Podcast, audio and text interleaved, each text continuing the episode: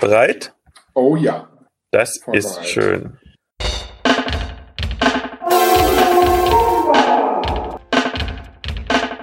Hallo Clemens. Hallo Philipp, wie geht's dir? Ausnahmsweise mal gut. Ich fange nicht damit an, dass ich rumjammere. Das kommt bei mir ja hier im Podcast sehr selten vor. Ich war nämlich bei der Massage, genauer bei der Fußmassage. Ja, okay. Ja, ich habe das einfach mal ausprobiert, weil wir reden ja dieses Mal so ein bisschen über Gesundheit und sich gesund halten. Und da dachte ich mir, Ja. komm, probierst du mal so ein bisschen Wohlfühlkram aus. Und wie war's? Zum ersten Mal oder machst du es öfters? Das war beim alle, also ich gehe ähm, immer so einmal im Monat zur Massage, einfach um die Muskeln so ein bisschen zu lockern. Und das war jetzt wirklich pure Entspannung. Ja, es hat sich ganz nice angefühlt, also will ich mich gar nicht beschweren. Aber wie geht's dir denn? Mir geht's soweit ganz gut. Jetzt habe ich meine Nächte, Nächte mal, also wenn ich das erzähle, meine vier Nächte überstanden. Und ja, mir geht's eigentlich soweit ganz gut. Das ist doch schön. Ich war nicht bei einer Massage. Sollte ich, vielleicht, auch mal machen. Gehst du eigentlich nur zur Fußmassage oder auch allgemein eine Rückenmassage? Naja, wenn ich halt, ähm, das macht ja bei uns die Ergotherapeutin, die quasi noch so ein Nebenbusiness hat. Okay. Und die macht halt sowohl Fuß als auch Rücken und sonst war ich nur Rücken. Und habe ich mir gedacht, komm, Jana, mach mir doch mal die Füße und ja, ne, feine Sache. Cool. Cool, ich war mal in der Schule, waren wir mal bei solchen. Da hat man irgendwas Fußpflege oder was weiß ich, da hat man uns da auch mal eine Fußmassage, Fußmassage gegönnt. Ist schon was. Ja. Apropos nice Sachen, das ist wie immer eine Überleitung aus der Hölle, aber wir haben ein bisschen Feedback bekommen Oh. zu unserer letzten Folge. Die war tatsächlich die bis jetzt am meist kommentierte Folge, so was ich in den sozialen Medien und so mitbekommen habe, auch in der persönlichen Ansprache mir gegenüber, bei dir vielleicht auch, weiß Ja. nicht. Ja, ein bisschen Feedback kam auf jeden Fall mehr jetzt wieder, ja. Und es hat tatsächlich sogar jemand dieses tolle Feature genutzt von Anchor, dass er selber eine Audiodatei uns geschickt hat. Okay, Und- sagt die? Hörst dir doch einfach mal selber an. Okay. Hallo Philipp, hallo Clemens. Viele Grüße vom Besser Wessi Ingo. Ja, ich wollte kurz auf euren Podcast eingehen. Also zum ersten geizig. Also ich muss sagen, ich kaufe auch relativ viele Sachen mit 50% Rabatt oder 30% Rabatt, sprich mit roten Schildchen. Und äh, mein Vater ist dann nicht anders. Also das ist, glaube ich, nichts, was Ostdeutschland exklusiv ist. Als ähm, Helmstädter, das heißt äh, direkt an der Grenze aufgewachsen, äh, ist mir außerdem die, die Zeitungsberichte aus der Zeit, also bei uns waren die größtenteils eher positiv und viele haben die Chance genutzt, äh, hier zu arbeiten und wurden auch eigentlich ganz gut aufgenommen. Also so viel Diskriminierung hatte ich das Gefühl, gab es da nicht unbedingt. Ja, vielen Dank, Ingo, für deine Meinung und für deinen Beitrag. Gerne kannst du auch zu dieser Folge dann irgendwas schreiben. Und ja, als wir dann noch so, ich bisschen nachgedacht habe über unsere Ost-West-Erlebnisse, war so die Frage, was ist denn eigentlich so das erste West-Erlebnis, an das du dich erinnern kannst? Das hat man jetzt letzte Folge schon. Ich weiß gar nicht, was so mein erstes Westerlebnis ist, mich erinnern kann. So aktiv. In der Bayern. Wir haben immer viel in Bayern Urlaub gemacht. Und das sind so die ersten so aktiven Erinnerungen an den Westen. Die waren eigentlich positiv. Berge und so war jetzt nicht negativ geprägt. Die Gastfreundschaft und sowas in dem Dorf war echt schon cool. Mein erstes Westerlebnis, was ich hatte, ist, wir waren bei irgendwelchen entfernten Verwandten in bei Köln, irgend so eine Stadt bei Köln, ich bin mir nicht sicher, ich glaube Hückelhofen oder so. Und Philipp war, weiß ich nicht, hm, vielleicht fünf oder sechs und war alles Mögliche, was kleine Kinder eigentlich begeistern könnte. Und dann war etwas, was ich nicht kannte, und zwar eine Rolltreppe. Eine Rolltreppe. Eine Rolltreppe. Also bestimmt gab es im Osten Rolltreppen, aber doch nicht da, wo ich herkam, Okay, aus dem Dorf, ja, das stimmt. auf dem Dorf. Und ungelogen, die ganze Woche, also wir waren eine Woche da, die ganze Woche war der kleine Philipp damit durchgestellt, weil er jeden Tag bestimmt acht Stunden im Einkaufszentrum, und das hat er nur irgendwie zwei Etagen oder so, Rolltreppe gefahren ist. Ach, schön, vielleicht man dich begeistern kann. Ja, ne? Jetzt nicht mehr so leicht. Jetzt muss es, äh, was muss es jetzt sein? vielleicht eine schöne Statistik und da kommen wir schon wieder mit den Überleitungen aus der Hölle. Okay. Und zwar, wir haben ja jetzt ein paar mehr Hörerinnen und Hörer bekommen, ähm, gerade durch die letzte Folge. Und was glaubst du denn, wie verteilt sich denn unsere Hörerinnenschaft? Also. Le leider habe ich das vorhin auch bei Anchor gesehen. Ach man, jetzt wollte ich dich testen. Aber ich hab, weil ich nämlich die Audiodatei mir anhören wollte und da habe ich gedacht, ah, da sind Statistiken. Da habe ich das leider gesehen. Mehr, knapp mehr Frauen als Männer, glaube ich, waren es. Genau, also wenn man so guckt über die gesamte Zeit, wie der Podcast jetzt schon geht, dann ist es ungefähr 50-50. Genau. Und jetzt aber in den letzten 30 Tagen, das ist so die relevante Zeit, weil es doch, gerade auch, weil wir jetzt das bisschen das, das Social Media Game ein bisschen hochgefahren haben, ähm, sind wir jetzt bei zwei Dritteln Frauen. Und doch so viel. Ja, Okay. was ich glaube tatsächlich sogar eher noch der normalen Geschlechterverteilung in der Krankenpflege entspricht. Ja, gut, das stimmt, ja. Das kann gut sein, ja. Interessant fand ich ja die Altersgruppe, nämlich dass 98 Prozent aller Hörenden zwischen 23 und 34 sind. Also Mhm. quasi so noch unsere Altersgruppe. Direkt das Klientel, ja, was man mehr oder weniger ansprechen will, beziehungsweise was uns mit be begleitet, so in unserem Alltag. Und Freundeskreis und sowas meinte ich damit, ja. Da zählt so Da- wahrscheinlich eher zu Obersten, nicht zu Mitte Ich bin genau an der Grenze. Genau. Noch ein Jahr älter und ich wäre die, die zwei Prozent, die drüber sind. Oh ja, dann das machen wir dann nächstes Jahr, dann wird's mehr. Dann kommen wir mal zum Thema der heutigen Folge. Und ich kam tatsächlich auf diese Idee für die Folge, weil ich war gestern in einer Brauerei und habe eine Privatführung bekommen. Ich ganz alleine. Oh, geil, wie war die? Die war super interessant.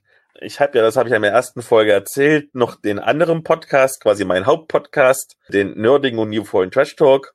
Und da geht's in der nächsten Folge um Essen und Trinken und Nerds trinken gerne Bier. Bekanntermaßen habe ich mir gedacht, komm, gehst du in so eine kleine Luxusbrauerei, wo die Flasche Bier, so eine 03er, so, so vier fünf Euro kostet. Oh, Und ohne jetzt das groß spoilern zu wollen, rate mal bei einer Flasche vier Euro, wie viel Geld übrig bleibt für die Brauerei. ist eine kleine Brauerei. Eine ganz kleine Brauerei mit, ich glaube, zwei Angestellten und einem Praktikanten. 20 Cent pro Flasche. 15, du bist echt nah 15. dran. 15, fast, fast, ja. Das ist wenig, echt wenig, was da übrig bleibt. Genau. Und jedenfalls habe ich dann auch irgendwo so in Richtung gefragt, wie das denn das Verhältnis von den Brauern zum Bier ist. Und da haben sie halt auch gesagt, also früher als sie jung waren, wahrscheinlich kennst du das auch als Partygänger und Kneipengänger in deiner Jugend, da haben sie sich halt so mit einem Kasten Sternburg, nee, was ist Westen, im Kasten Oettinger zugelötet. Billigbier, ja. Und heutzutage sind sie mehr so die Genießer, die halt so Konnoisseure sind und einfach mal so ein oder maximal zwei Flaschen genießen, natürlich ihres eigenen teuren Gebräus. Und da kam ich natürlich auf die Frage, wir sind ja Gesundheits- und Krankenpfleger. Das Gesundheits ist ja an einer sehr prominenten Stelle in unserer Berufsbezeichnung. Das stimmt. Wobei Und dann ist natürlich die Frage, leben wir denn gesund? Äh, lebst du denn gesund? Weil ich weiß ja zum Beispiel, du bist ja immer noch dem Bier mehr zugeneigt, als ich es zum Beispiel bin. ob ich gesund lebe. Ich denke schon, dass ich gesund lebe. Aber um das jetzt so allgemein auf die Pflege oder auf unseren Berufsstand zu sehen, ist natürlich sehr schwer, sich gesund zu leben, gesund zu ernähren oder wie auch, wie auch immer. Allein schon das Schichtsystem kennst ja, kennen wir ja alle selber. Drei Schichtsystem oder jetzt in Österreich das Zwei-Schichtsystem. Das ist halt anstrengend. Dagegen immer gegen Biorhythmus zu arbeiten, das ist ja schon mal überhaupt gar nicht gesund. Als wenn jemand, der von Montag bis Freitag arbeitet, von früh bis Abend. Also man hat ja keinen Biorhythmus in dem Sinne. Und dann die Ernährung im Krankenhaus. Manchmal bestellt man sich was oder auch das Essen im Krankenhaus. Man sollte denken, oh, das Krankenhausessen ist oder sollte einigermaßen gut sein, sollte ein Anspruch sein, weil auch kranke Menschen liegen. Aber dem ist ja überhaupt nicht so. Das weiß jeder, der schon im Krankenhaus lag. Wenige Häuser, wo das Essen gut schmeckt. Sowohl fürs Personal als auch für, äh, für die Patienten. Ja, und auf Arbeit in den Häusern liegt halt immer viel Süßkram rum. Und da greift man halt immer mal zu, anstatt irgendwas zu essen. Wenn man überhaupt mal zur Pause kommt, gibt ja Dienste, da hat man keine Pause, da arbeitet man früh bis abends durch und hat nie wirklich Pause gehabt. Dann greift man schnell zu irgendwelchen Süßkram oder irgendwas, anstatt irgendwas Gesundes, was es da einfach nicht gibt auf den Stationen. Ja. Da du jetzt immer schon den Süßkrab ansprichst, jetzt greifst du schon ein bisschen vor, aber das ist natürlich die Steilvorlage. Wenn ihr irgendwann mal, egal ob im Krankenhaus seid oder vielleicht in einem Altenpflegeheim, weil er die Oma besucht oder so, und ihr wollt den Pflegekräften was Gutes tun, seid so nett, kauft kein Merci und kauft vor allen Dingen auch kein Moncherie. Das gibt's von allen und das hängt uns voll zum Ohren raus. Bitte. Ach, ja. Kein Merci, kein Moncherie. Ja, ich hatte aber, da war eine Patientin, das war ein Einsatz Krankenhaus in Kuhstein war das. Die hat uns keinen Süßkram geschenkt. Die kam dann zu uns vor Station und hat gesagt, wie viele Leute seid ihr? Haben halt die Anzeige gesagt. Dann ist sie, ist sie in die Cafeteria gegangen oder zum Bäcker oder wo auch immer hin und hat uns jeden einer Leberkässemmel gebracht. Das ist doch eine nette Sache. Da würde ich auch nicht Nein sagen. Ja, viel besser als Süßkram, ja. Genau. Fangen wir vielleicht mal ein bisschen ganz am Anfang an. Was ist denn eigentlich gesund leben? Ich habe mal so geguckt, was ich so im Internet dazu finde und bin dann recht prominent auf die Seite von der AOK gestoßen, also eine von den verschiedenen 100 Krankenkassen, die wir so haben. Ja. Und die hat so geschrieben auf der Seite, du lebst gesund, wenn du Stress vermeidest und ausreichend Schlaf hast, wenn du dich gesund ernährst und wenn du dich täglich bewegst. Also all die Sachen, die wir hier in der Krankenpflege alle nicht machen. Bewegen. Also man bewegt sich ja. Stimmt. Was als letztes genannt wurde, man bewegt sich ja schon viel. Sollte ja. man.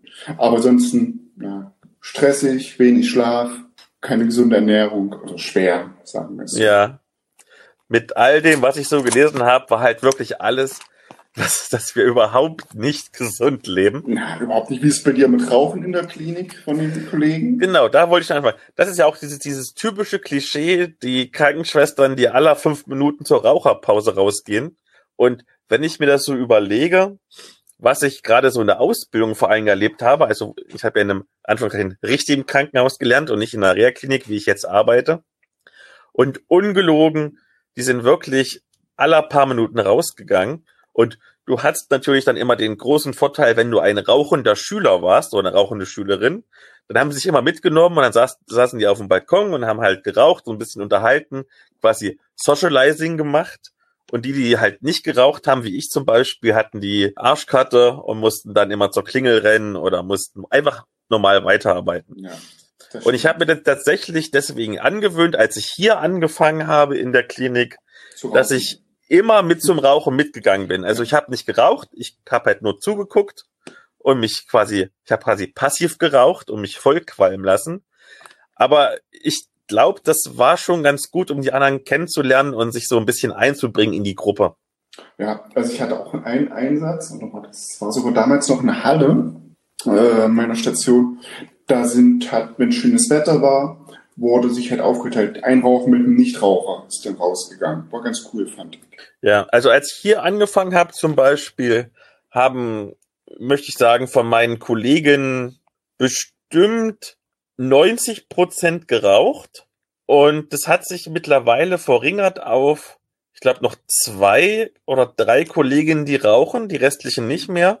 Es gibt eigentlich bei uns ja nur, nur zwei Gruppen. Einmal die ganz Alten, die so kurz vor der Rente sind. Die mussten irgendwann zwangsläufig aufhören, weil sie gemerkt haben, gerade wenn du Blutdruck hast oder so, das ist nicht gut für den Körper. Ja, das stimmt. Was aber ganz primär war, war bei den jungen Kolleginnen, die haben immer dann aufgehört zu rauchen, wenn sie angefangen haben, Kinder machen zu wollen. Ja, verstehe ich. Vor allen Dingen, ich hatte auch vor kurzem bei mir auf Station das Thema Rauchen, weiß gar nicht, wie wir dazu kamen. Und dann sind wir darauf gekommen, dass bis vor zehn Jahren gut, ein bisschen mehr als zehn Jahren, äh, sogar noch auf Station geraucht wurde. Im Schwesternstützpunkt so, dass die ganze Station teilweise nach Rauch gerochen hat. Das kann man sich jetzt gar nicht mehr so wirklich vorstellen. Mhm. Oder, oder in dem Spülerraum oder Spülraum, wo das ganze unreine Zeugs lag, dann teilweise Fenster auf und schnell geraucht und jetzt gehen sie halt alle raus, ja. Hast du denn mal geraucht eigentlich? Ich habe nie geraucht, klar probiert. Und wenn man feiern mal ganz, ganz früher, hat man da schon eine geraucht.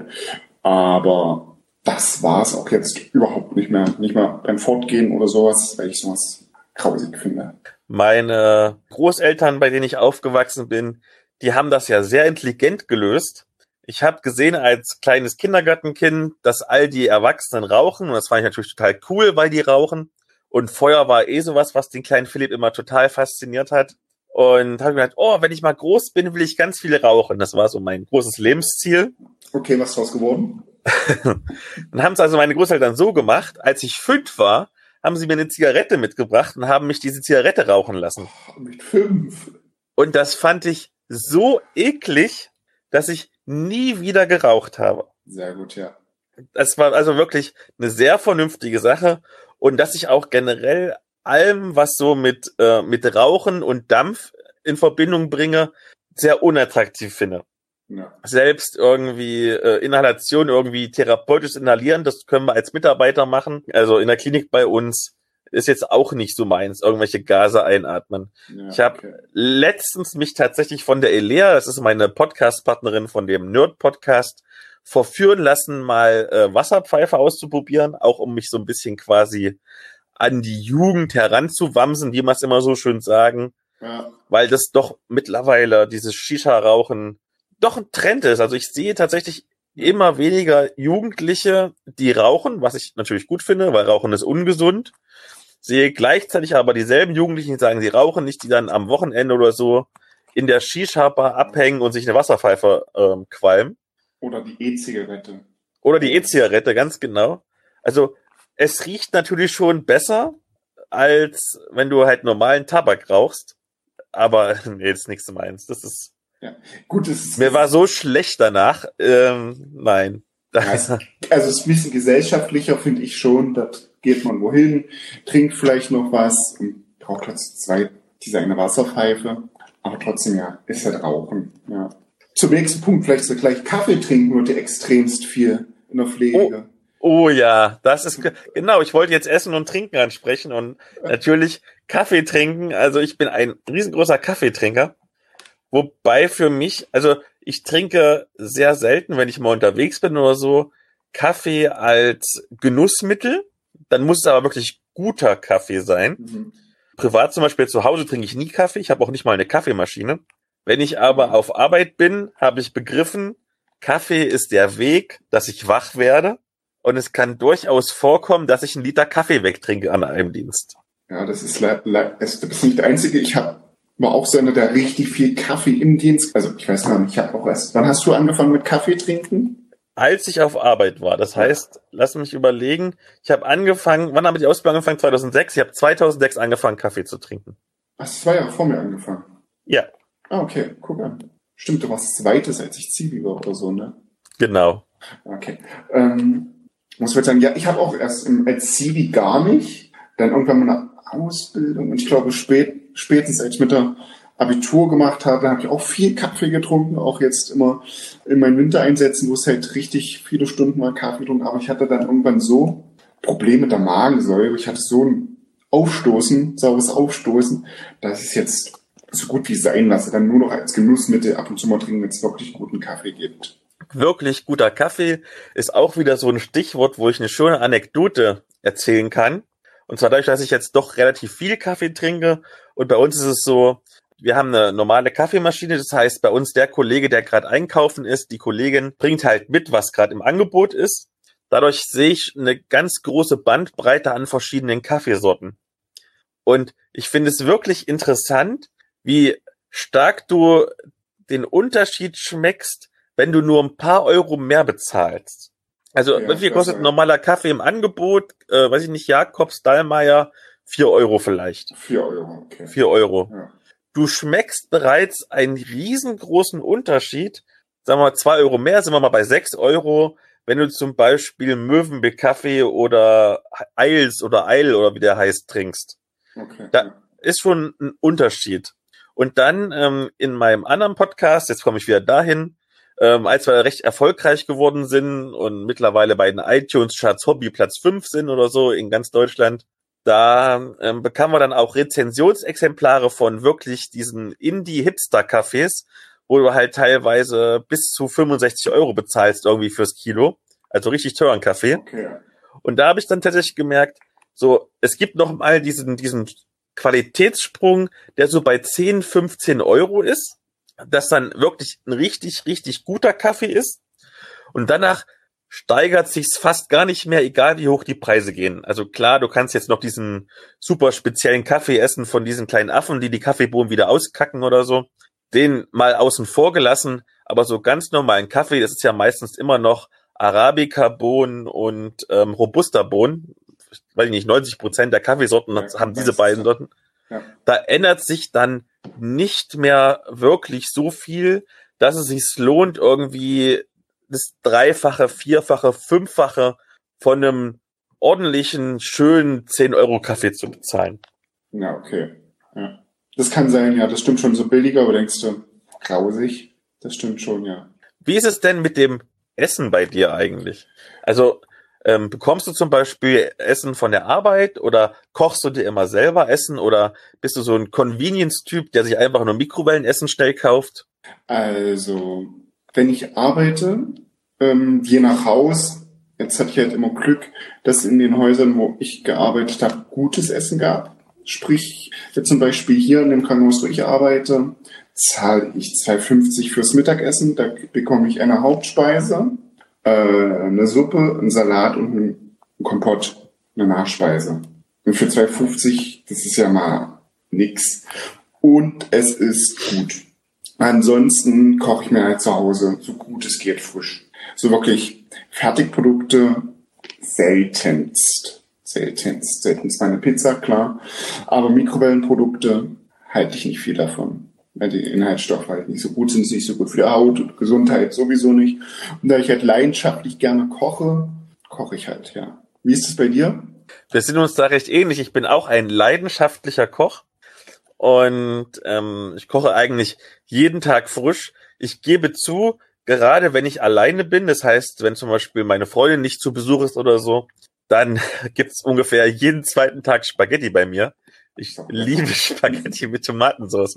Ähm, aber ähm, auch bei uns ist es so, wir könnten auf Arbeit essen. Ich weiß, das Frühstück würde kosten, glaube ich, zwei Euro. Auch das Abendessen, glaube ich, zwei Euro. Das ist aber jetzt sehr unspektakulär. Wir könnten uns aber auch aus, also Mittagessen holen in der Kantine bei uns. Also dasselbe Essen, was auch die Patienten kriegen, nur dass wir halt ein bisschen Geld dafür bezahlen müssten.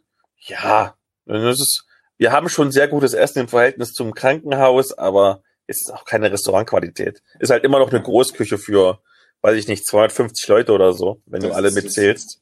Ja. Mm. Es sind aber manchmal doch ein paar, doch ein paar gute Sachen dabei. Ich muss zugeben, gerade wenn ich Nachtdienst habe, esse ich auch öfters mal Fertigprodukte, die ich mir dann halt im Nachtdienst in die Mikrowelle reinpacke. Was natürlich, ich- ich weiß, es ist ja ungesund, da ist unfassbar viel Salz drin. Auch da schmeckt man immer diesen unglaublichen Preisunterschied.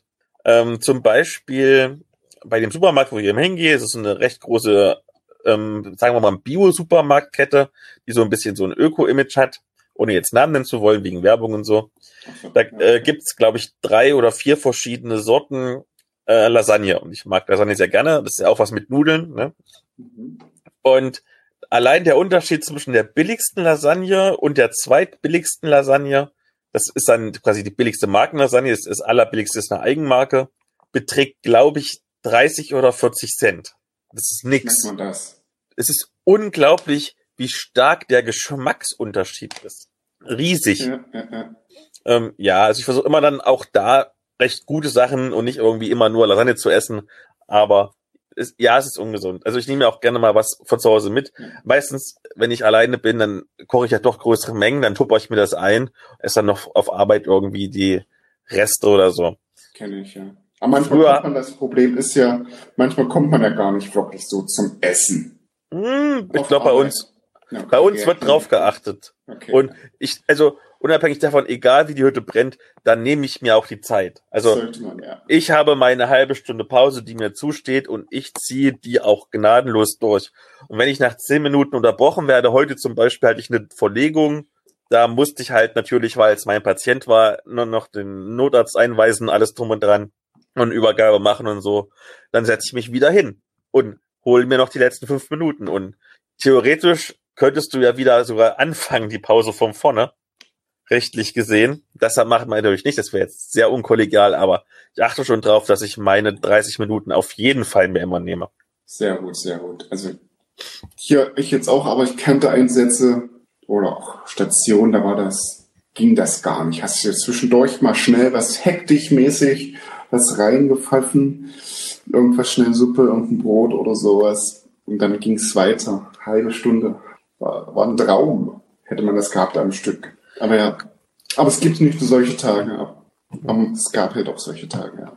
Ähm, was ich auch gemerkt habe tatsächlich ist, ich esse weniger, wenn ich weniger Gelegenheit dazu habe, was zu essen. Um das mal zu erklären, ich habe ja vorher in der ambulanten Pflege gearbeitet und bin viermal am Tag vorbeigefahren am McDonalds bei uns im Ort.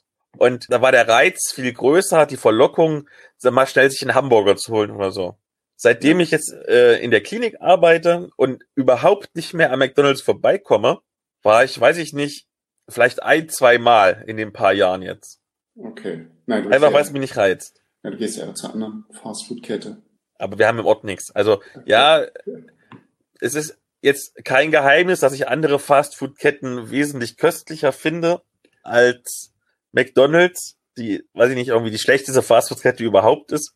In meinen Augen, ausgenommen das Frühstück, das ist ganz cool, aber ja. so die normalen Burger vom Preis-Leistungs-Verhältnis, aber die sind halt alle ganz weit weg. Das passiert mal, wenn ich an einem Urlaub fahre und irgendwo in der Stadt bin oder so, aber ja.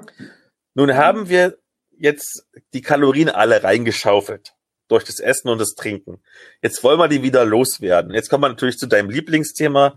Du bist ja die Sportskanone von uns. Ähm, machst du Sport? Erzähl mal. Ähm, ja, eigentlich schon. Also ich mache eigentlich recht viel Sport, so wie sich's ausgeht. Ich bin auch ein so ein Verrückter, der jetzt zum Beispiel im Winter nach einem Tagdienst, nach so einem Zwölf-Stunden-Dienst halt nochmal schnell fix eine Skitour geht oder halt nach dem Nachtdienst nochmal schnell eine Runde Skifahren geht oder halt auch mal eine Runde laufen geht und frei, wenn sich's ergibt, dann halt auf dem Berg unterwegs ist. Ich mache schon recht viel Sport. Allein schon so zum Ausgleich von der Arbeit. Klar gibt's Tage, dass, da motiviere ich mich selbst schwer, irgendwas zu machen, dann mache ich auch nichts oder ein paar Tage am Stück. Aber ich bin schon eher Tendenz, dass ich etwas mehr mache. Wie ist es bei dir?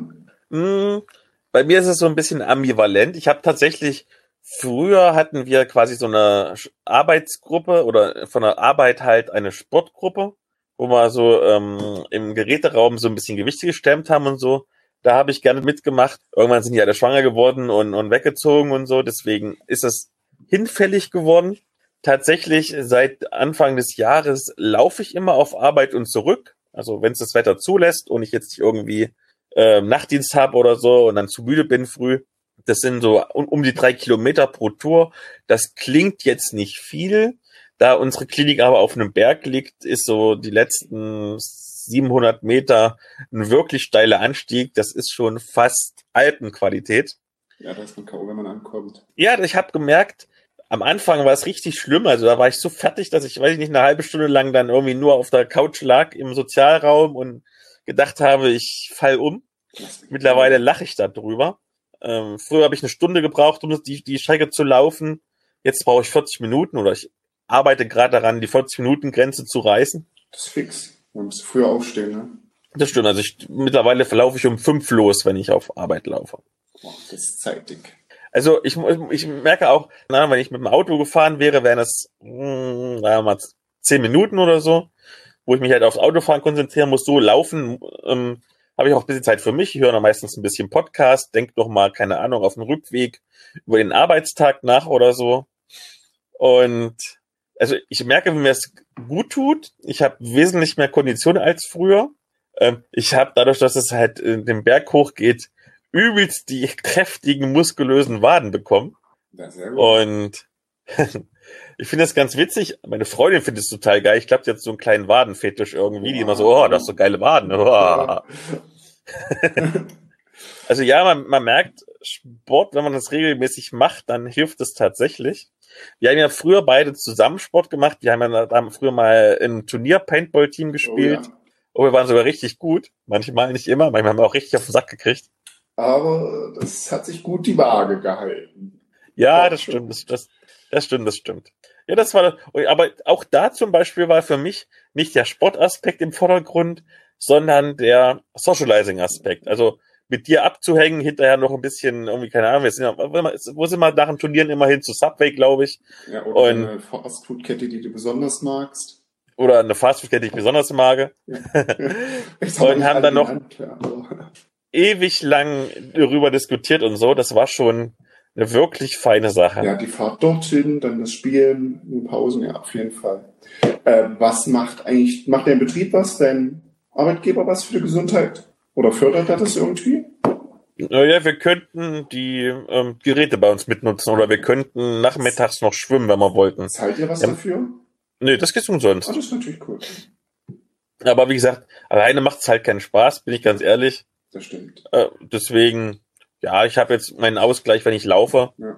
äh, zur Arbeit und zurück. Und gerade wenn ich zum Beispiel früh laufe, dann es teilweise noch so um halb dunkel ist, im Winter ist es dann ganz dunkel, äh, und du im Sommer zum Beispiel Tiere siehst, die sonst nie irgendwie zu Gesicht bekommst, weil Schlangen. Schlangen. Also was ich ja schon alles für Schlangenbilder geschickt habe, ja, die sich ja, irgendwie auf den Weg gesandt haben. Oder Videos. Ja, gibt's eine ganze Menge. Ich habe nämlich auch mal einen Arbeitgeber, oder doch, da war ich fest angestellt mal, kurzzeitig, der hat von dem Fitnessstudio, das war so ein kleiner Ort, ähm, die Besitzerin für ein privates Training außerhalb, also im Sommer, bezahlt, dass die mit, den, mit allen Mitarbeitern Lust hatten, ein Training zu machen. Da waren wir teilweise, wie viel waren wir denn? So fünf waren, waren jetzt nicht vier, sind nicht alle mitgekommen, aber so fünf, sechs Leute. Da haben wir halt so Rückenübungen gemacht, die es halt wichtig ist in unserer Arbeit. Eine kleine Laufeinheit. Das war schon ganz cool, fand ich. Ja. Da, dann sind mir in meiner Vorüberlegung zum Thema noch ähm, zwei Themenkomplexe eingefallen, die ich zumindest noch kurz anreißen will. Ja. Und zwar einmal Medikamente und Medikamentenmissbrauch. Das ist tatsächlich eine Sache, wo ich wahrscheinlich sehr ungesund lebe und nicht nur ich, auch viele Kolleginnen und Kollegen. Ich glaube, als Krankenpfleger hat man ja meistens ein, sagen wir mal, positives Verhältnis zu Medikamenten. Ja. Und keine Ahnung, du hast mal einen Kopfschmerzen oder so, andere würden wahrscheinlich sich gleich einen Krankenschein holen, zack, Kopfschmerztablette. Oder meistens, was ist ja wahrscheinlich, wahrscheinlicher, sind ja wahrscheinlich so Rückenschmerzen oder so. Mhm. Zack, nimmst du mal eine Voltaren oder so, kannst du weiterarbeiten. Oder zum Beispiel, ich habe ja erzählt letztes Mal, dass ich, oder vorletztes Mal, dass ich ewig lange brauche, um mich wieder umzustellen vom, vom Nachtdienst auf den Tagdienst. Ja. Ganz ehrlich, ohne zumindest so die ersten ein, zwei Tage, ohne Schlafmedikamente kann ich nicht, mich nicht mehr umstellen. Dann brauche ich eine ganze Woche, um irgendwie so reinzukommen. Und wenn du irgendwie schon am nächsten Tag wieder arbeiten musst, hast du gelost. Ja, das ist ich das Problem, ja. Das ist, also ganz ehrlich, ich weiß, es ist problematisch, aber ich könnte nicht so gut arbeiten, wie ich arbeite, wenn ich nicht Medikamente nehmen würde. Ganz ehrlich. Wie ist es bei hm. dir? Also du bist ja noch ein bisschen jünger und ich nehme gar nichts. Also wirklich. Du bist also, so hart im Nehmen. Vielleicht mal irgendeine Salbe schmieren. Vielleicht. Aber ein bisschen Kopfschmerz seltenst, dass ich wirklich seltenst, dass ich wieder was zum ähm, Schlafen nehme oder Schmerztablett nehme. Ganz, ganz, ganz, ganz selten. Allerdings denke ich mir dann immer, warum macht man das nicht? Also warum machen andere es nicht? Ähm, ich habe das ganz oft im Nachtdienst, wenn ich dann irgendwie früh meine Runde mache und frage so, hm, na, haben sie gut geschlafen? Alle so, nein, ich konnte überhaupt nicht schlafen, weil ich irgendwie vor Schmerzen gelitten habe, noch und nöcher. Und dann frage ich, ja, warum nehmen sie, melden sich nicht, dann gebe ich ihnen, keine Ahnung, Ibuprofen oder Novaminsulfon oder so. Ja, ich will nicht abhängig werden. Sagen dann natürlich die gleichen Leute, die sich abends fünf Bier reinpfeifen und alle fünf Minuten zum Rauchen rausrennen. Und ich mir denke, naja, da macht jetzt die Novaminsulfon, der ja wirklich ein sehr verträgliches Schmerzmedikament ist, bekanntermaßen, den Kohl nicht mehr fett. Ja, das stimmt. Gut, okay, manche solche Patienten kennt man auch, die sagen, oh, ich konnte die ganze Nacht nicht schlafen, ich hatte solche Schmerzen oder was weiß ich. Und wenn du da mal ab und zu zu deinen Kontrollgängen reingeschaut hast, haben die geschnarcht, geschlafen, denkst du, ja, klar. Es gibt ja immer dieses Klischee, dass die Nachtschwester irgendwie nachts einen Patienten ganz lautstark wach macht. Keine Ahnung, Herr Müller, Herr Müller, Sie müssen jetzt wach werden, Herr Müller, Herr Müller und dann wird der Patient wach und äh, was ist denn los? Und dann sagt, sagt dann die Schwester, ja, sie müssen noch ihre Schlafmedikamente nehmen. Also wie oft, wie oft ich das irgendwie schon gesehen habe, so auf, auf Kalendern oder so, die es äh, für, in Krankenhäusern gibt. So für meistens so irgendwie von Pharmavertretern irgendwie für die Schwestern. Ja. Wie oft ich dieses, diesen ähm, so als Illustration gesehen habe, kann ich gar nicht mehr zählen. Ich hatte auch eine ganz lustige Geschichte zwecks Kontrollgänge. Weil da kommt, ich habe hier mal auf einer Überwachungsstation gearbeitet und die Patienten sind ja alle monitorisiert, sprich man sieht, dass die leben draußen am Monitor beziehungsweise drin am Monitor. Kann nichts schiefgehen. Da hatte ich eine Kollegin, ich glaube, die hat studiert oder wollte studieren, irgendwie sowas, aber jeden Fall schon, glaube ich, auch länger im Beruf als ich, ich glaube ein Jahr mehr. Und die geht in die Patientenzimmer und geht dann wirklich noch ganz nah an die Patienten ran und guckt, ob der atmet und ob der noch lebt. Also erstens stell dir mal vor, das macht irgendeine Schwester bei dir. Und du machst den Bauch auf, die ist da ganz nah davor. Und dann habe ich gesagt, ja, wieso hast du das gemacht? Ja, Ich muss mal gucken, ob der noch atmet. Und ich sage, siehst du an dem Monitor, Mensch. Also, ja, so viel dazu. Ja. Als letztes äh, quasi, was ich mir so als Punkt aufgeschrieben hat zum drüber reden, sind Drogen. Ich meine, der, der Weg von Medikamentenmissbrauch zu Drogen ist ja nicht weit. Fangen wir doch mal so an. Hast du denn Drogenerfahrung? Drogenerfahrung ist ja im Prinzip auch Alkohol. Ähm, klar hat man mal probiert, wenn im Freundeskreis äh, Gras geraucht wurde, aber jetzt nicht exzessiv. Nein, also nicht selber gekauft oder so als. Das erinnert mich gerade, als wir beschlossen haben, gemeinsam den Podcast zu machen, saßen wir in Halle ja auf der Bank und haben gerade gemütlich unseren Döner gegessen. Und weißt du noch, dann kam ja der Drogendealer und hat uns irgendwie am helllichten Tag vor allen Dingen im Park gefragt, ob wir Drogen kaufen wollen. Ach, Und das- das ja. Das, das, das, das Schlimme war ja tatsächlich, anscheinend habe ich schon, dass er mich gesiezt hat. Muss ich mir mal vorstellen, dass ein Drogendealer mich sieht, wollen Sie was zu rauchen kaufen? Ja, ja, ja.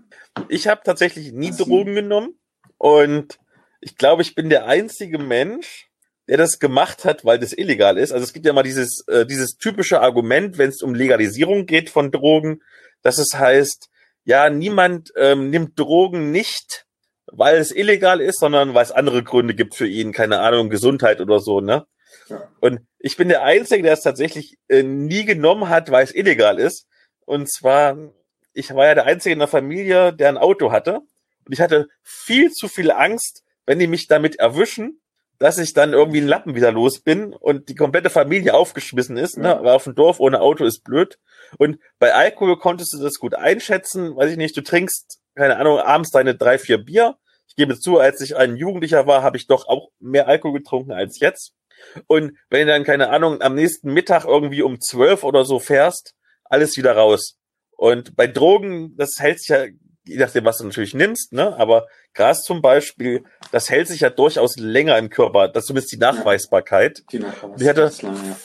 Viel zu viel Schiss, dass es irgendwie nachgewiesen werden könnte und ich deswegen die Führerschein verliere. Und natürlich ähm, Hanf und so raucht man ja. Ich habe ja erzählt, dass ich mit fünf dazu gebracht worden bin, alles, was mit Rauchen zu tun hat, nicht zu mögen. Kann man auch essen. Ja, aber das als Dorfkind, das büdet aufgewachsen ist, weiß man sowas nicht wirklich. Ja. Ich kenne aber tatsächlich ähm, andere ähm, Krankenpfleger, Krankenpflegerinnen, die da einen wesentlich lockereren Umgang haben.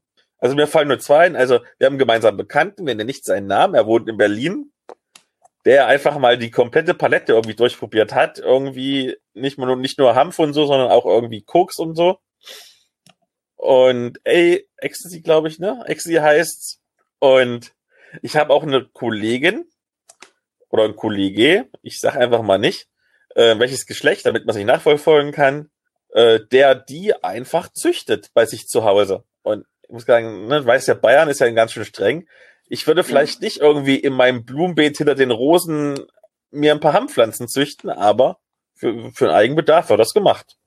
Ja, das ist gar nicht so selten. Da fallen mir auch Personen ein, die das gemacht haben oder immer noch machen. Ja. Aber gut, Ja, Cannabinol ist ja im Prinzip Hanf, ist ja im Prinzip ein gutes ähm, Schmerzmittel bei der Krebsbehandlung. Cannabinoltropfen gibt's ja, ich weiß gar nicht, gibt's hier in Deutschland Cannabinoltropfen? ist das so CBD-Kram? Ja, nein, nicht richtig. Weil den, so den Richtung- gibt's. Nee, richtig Medikament zur medikatösen Behandlung. So Ich glaube, das ist zugelassen worden letztens erst. Ich glaube, du kannst es mittlerweile auf Rezept dir holen. Genau, das gibt es ja auch zum Tropfen, gibt es das halt als Schmerztherapie. Ja, also ich habe ja nichts dagegen. Jeder kann das ruhig machen, wie er möchte. Also ich bin der allerletzte, der hier irgendjemanden Vorschriften macht. Was ich tatsächlich jetzt mal letztens probiert habe, ist, den gab es ganz legal zu kaufen in einem Supermarkt, Hanftee. Und ich, ähm, wie gesagt, ich glaube eigentlich normalerweise nicht, dass Tees wirken, weil die einfach viel zu dünn sind. Also zum Beispiel, ich kenne viele Leute, die irgendwie sagen, hm, ich habe so ein bisschen eine depressive Verstimmung, deswegen trinke ich einen Johanniskrauttee.